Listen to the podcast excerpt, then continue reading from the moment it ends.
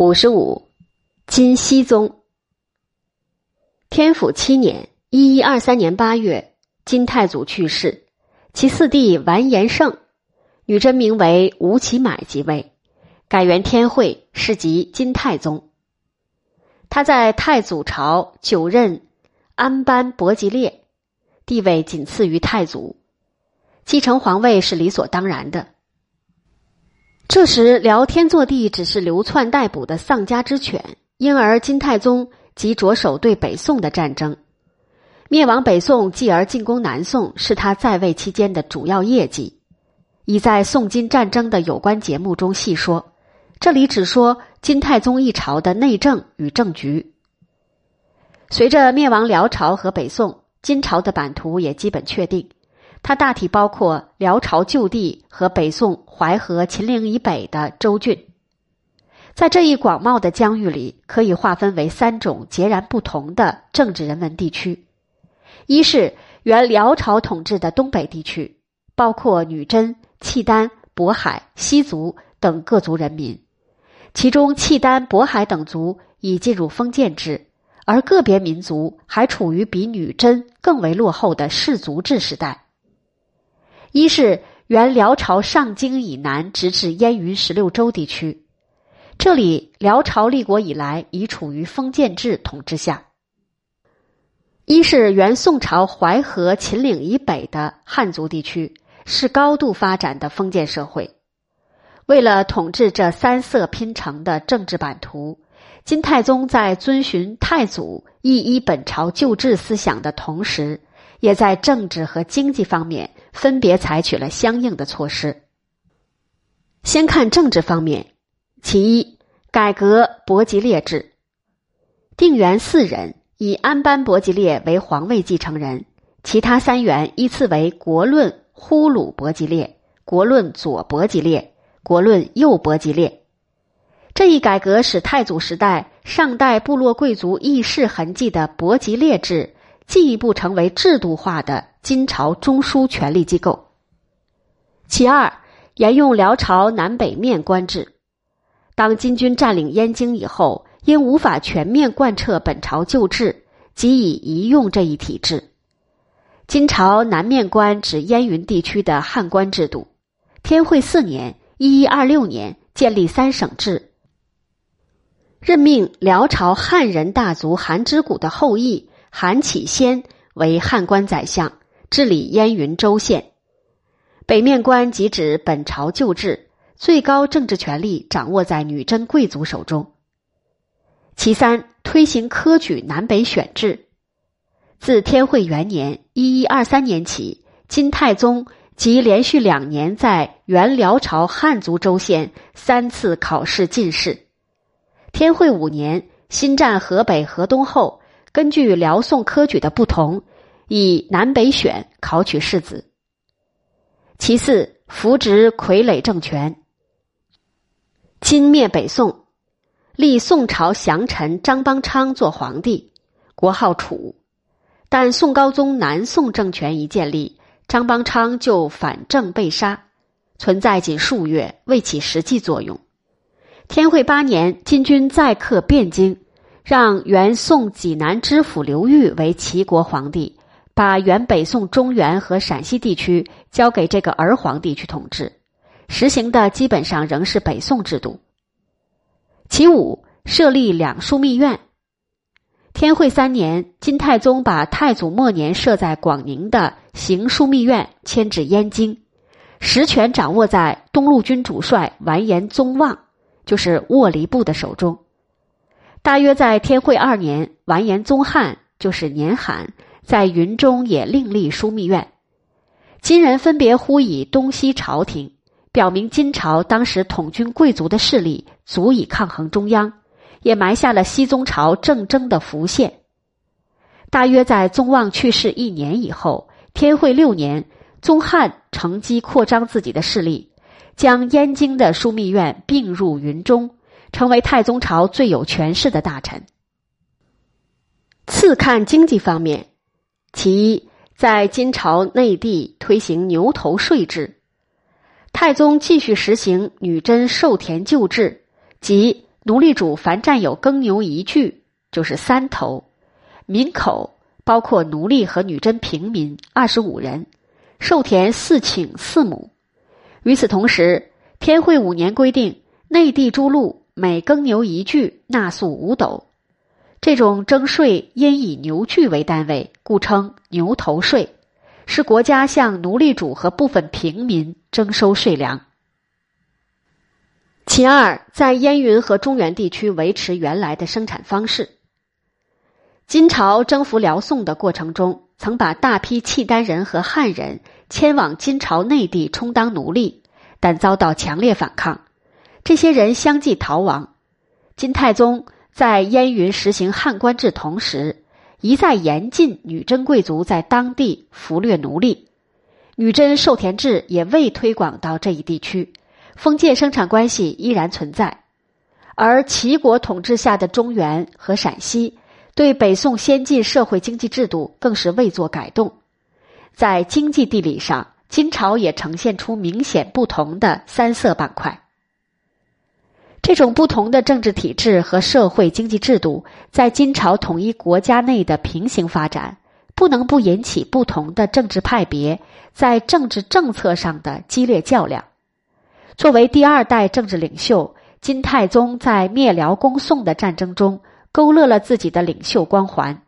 兼之当时主要关注点集中在金宋战争上，尽管太宗晚年也有建立中央集权制度的意向，但未及着手。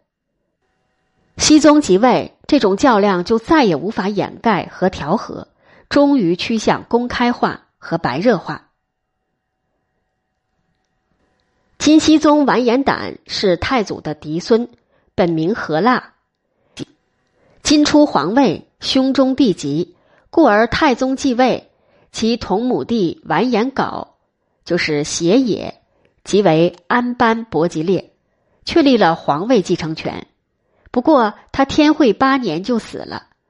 尽管太宗有子，但宗翰、宗干和西隐建议立完颜亶为安班伯吉列。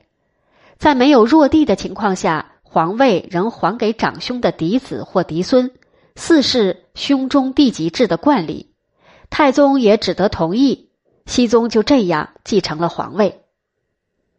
熹宗即位之初，宗翰的权势炙手可热，朝政他说了算。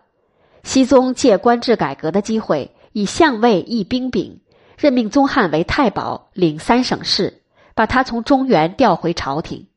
同时以尚书令宗盘为太师，宗干为太傅，与宗翰统领三省事。宗盘是太宗长子，满心指望能继承皇位。太师虽为三公之首，却不再是名分上的皇储。熹宗此举显然意在借助宗盘、宗干来钳制他们的政敌宗翰。熹宗还把宗翰的腹心都调入中央，以便控制。以燕京枢密院事韩启先为尚书右丞相，西京留守高庆义为尚书左丞，平阳尹萧庆为尚书右丞。天会十五年（一一三七年），在宗盘派的支持下，熹宗以贪赃罪将高庆义下狱，向宗翰传达了敲山震虎的信息。宗翰愿意免官以赎高庆义的死罪，熹宗也不允许。临行前，高庆义对哭别的宗翰说：“我公早听我言，事起至于今日，我死后，我公要擅自保重。”这话显然是针对宗盘派清县而言的。大金国志据此认定，高庆义常教年罕之反也明矣，纯属臆测。熹宗和宗盘派借高庆义案连坐甚重。狠狠打击了宗汉派势力。这年七月，宗汉郁愤而死。关于其死因，金史回避不载，而据三朝北盟汇编所载，熹宗下年罕诏说他持无重权，因怀异议，国人皆曰可杀。正宫匪敢私寻，他即便不是赐死，也至少是求死狱中的。宗翰一死。被他控制的伪齐政权也寿终正寝。为防止刘裕反侧，熹宗命探懒和兀竹伪称恭宋，大兵抵变，秦齐父子才宣诏废齐。这个傀儡政权建号八年，终于被主子一脚踢开。熹宗改伪齐尚书省为邢台尚书省，作为朝廷派出机构。金朝至少名义上在全境实行了中央集权的政治体制。宗翰死后，熹宗以完颜昌就是踏懒为左副元帅，以完颜宗弼就是兀竹为右副元帅。天眷元年（一一三八年），完颜希尹被罢左丞相之职，熹宗总怀疑他心存异谋。而宗盘和宗干成为两大对立势力的领袖。宗盘跋扈专横，不把熹宗放在眼里，当着熹宗的面与宗干发生争执，持刀要杀宗干。为制约宗盘，熹宗任命宗干的同父异母弟宗卷为左丞相。不料宗卷反与宗盘联手，与踏懒搞在一起，主张把河南陕西地归还给南宋。以换取纳币称臣，熹宗居然也同意了。次年初，宗卷升任太保，领三省事，宗盘派权势大增。此时，西引又官复原职，宗干与他结盟，联合了翰林学士韩昉，准备反击。在这关键时刻，宗弼也有自己的打算，他把踏懒视为主要对手，便密奏熹宗。以为宗盘踏懒力主还宋河南地，与宋必有勾结。六月，郎君吴石谋反处死，辞连宗盘、宗卷。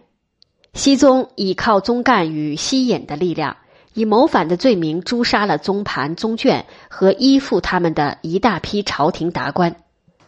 当时踏懒因卧兵在外，熹宗投鼠忌器。便说他属尊功高，未予追究，降任燕京邢台尚书左丞相。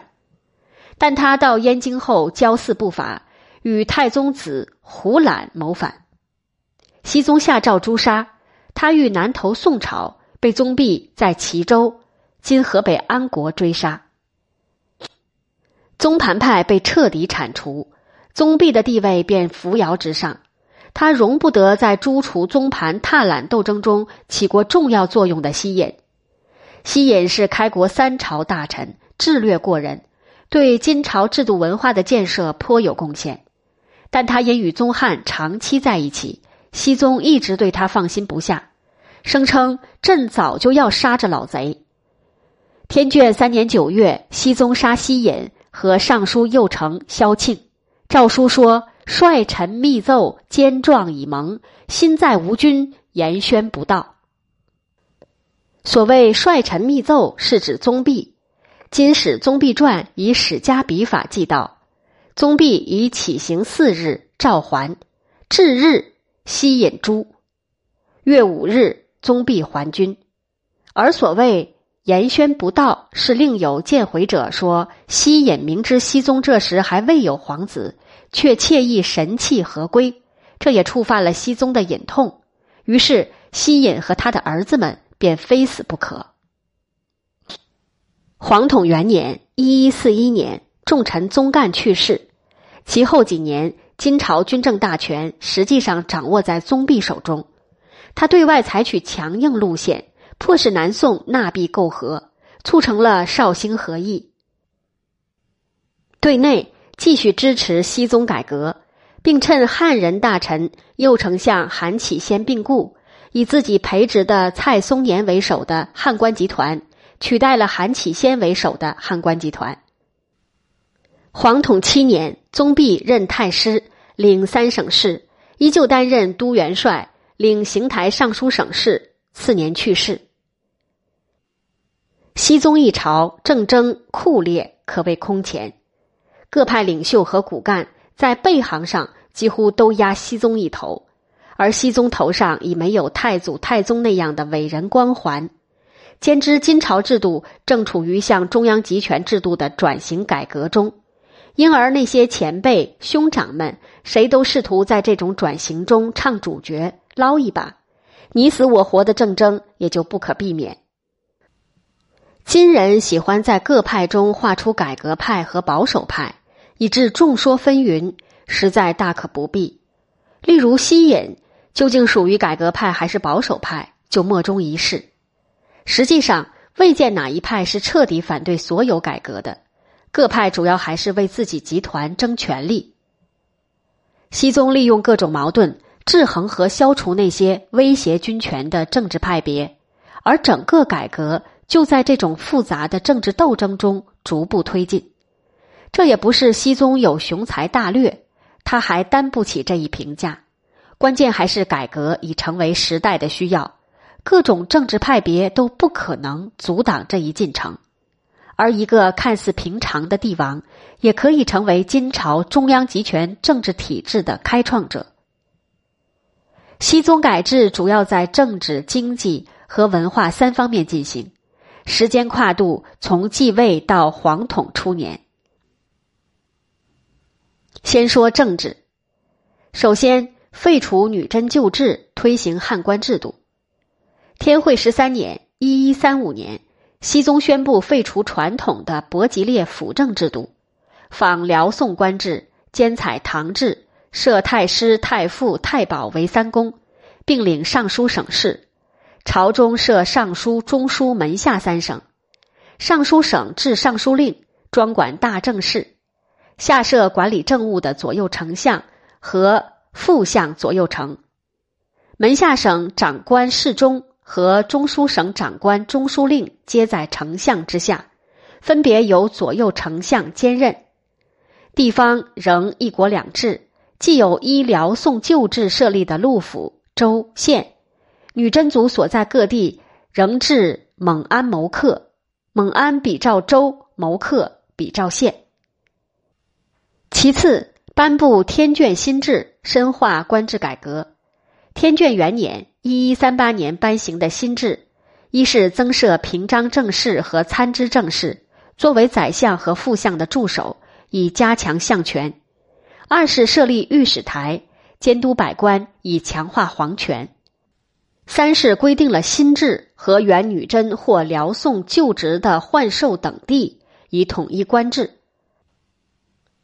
四是颁布封国制度，强调贵族大臣封王授号只是荣誉勋爵，并不拥有封地，以削弱分裂势力。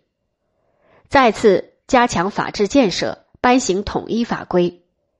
天眷三年复取河南地，照所用刑法皆依律文。黄统时，根据本朝旧制，兼采隋唐之制，参考辽宋之法，制成黄统制，统一了全国法律。次说经济，最重大的是改革蒙安谋克制。一是黄统五年废除辽东汉人、渤海人蒙安谋克承袭制度，既保证了兵柄归其内族，也使渤海汉人的封建生产关系得以继续保存和发展。一是黄统元年绍兴和议以后，令大批蒙安谋克户南徙中原，与汉人杂处，记其户口，给以官田，标志着蒙安谋克制内部土地经营方式的重大变化，推动了女真民族的封建化进程。另一方面，废除伪齐以后，在中原也实行了新政策：一是放伪齐军事，西令归农。二是因岁饥而典故为奴婢者，官赎为粮，放归还乡；三是减伪齐旧税三分之一，这些都有利中原经济的恢复。再说文化，其一扩建上京。太宗时虽在上京会宁府（今黑龙江省阿城南）建造乾元殿，成为金朝初期的政治中心，但十分简陋。熹宗时改乾元殿为皇极殿，还仿照汉制建福德殿为朝殿，以供百官必见；建庆元宫为元庙，以安放太祖以下遗像；又修建太庙社稷。至此，上京时有皇都气象。金世宗时与东京辽阳府（今辽宁辽阳）、北京（今辽宁宁城西）、西京大同府（今山西大同）。和南京开封府（今河南开封）并为金武京。其二，详定礼仪，具体包括定法驾仪位之制和宗社朝会之礼。其三，创制新字。天眷元年，熹宗颁行自己改制的女真小字，这是一种比女真大字笔画更为简省的新字。熹宗下诏规定，女真字与契丹字、汉字同为官方通用文字。熹宗改制显示出女真社会接受汉文化的历史趋势，也反映了金朝加强中央集权统治的迫切需要。其中，完颜希尹的决策作用是值得重视的。韩启先也是参与改革的关键人物，其他例如韩昉和金朝扣留的宋史洪浩、宇文虚中也发挥了参议的作用。熹宗改制强化了中央集权的政治制度。加快了女真社会汉化步伐，在金朝历史上的积极意义不容低估。金熙宗不但不是雄主，也难称令君。直到皇统八年（一一四八年），宗弼去世，朝政大权依次被宗翰、宗干和宗弼所把持，熹宗只是抚养其间而已。宗弼死后，早就交通朝臣的皇后裴满氏。迫不及待的填补了权力真空。她是天眷元年被立为皇后的，皇统二年所生之子季安被立为皇太子，意味着皇权世袭制的确立。但太子不久病死，他撤至熹宗，致令皇嗣数年不立。而熹宗也似惧内的胚子，内心不平，无处发泄，便酗酒狂怒，挥刃杀人。裴满是无所忌惮的干预朝政，朝官往往走他的门道，博取高位。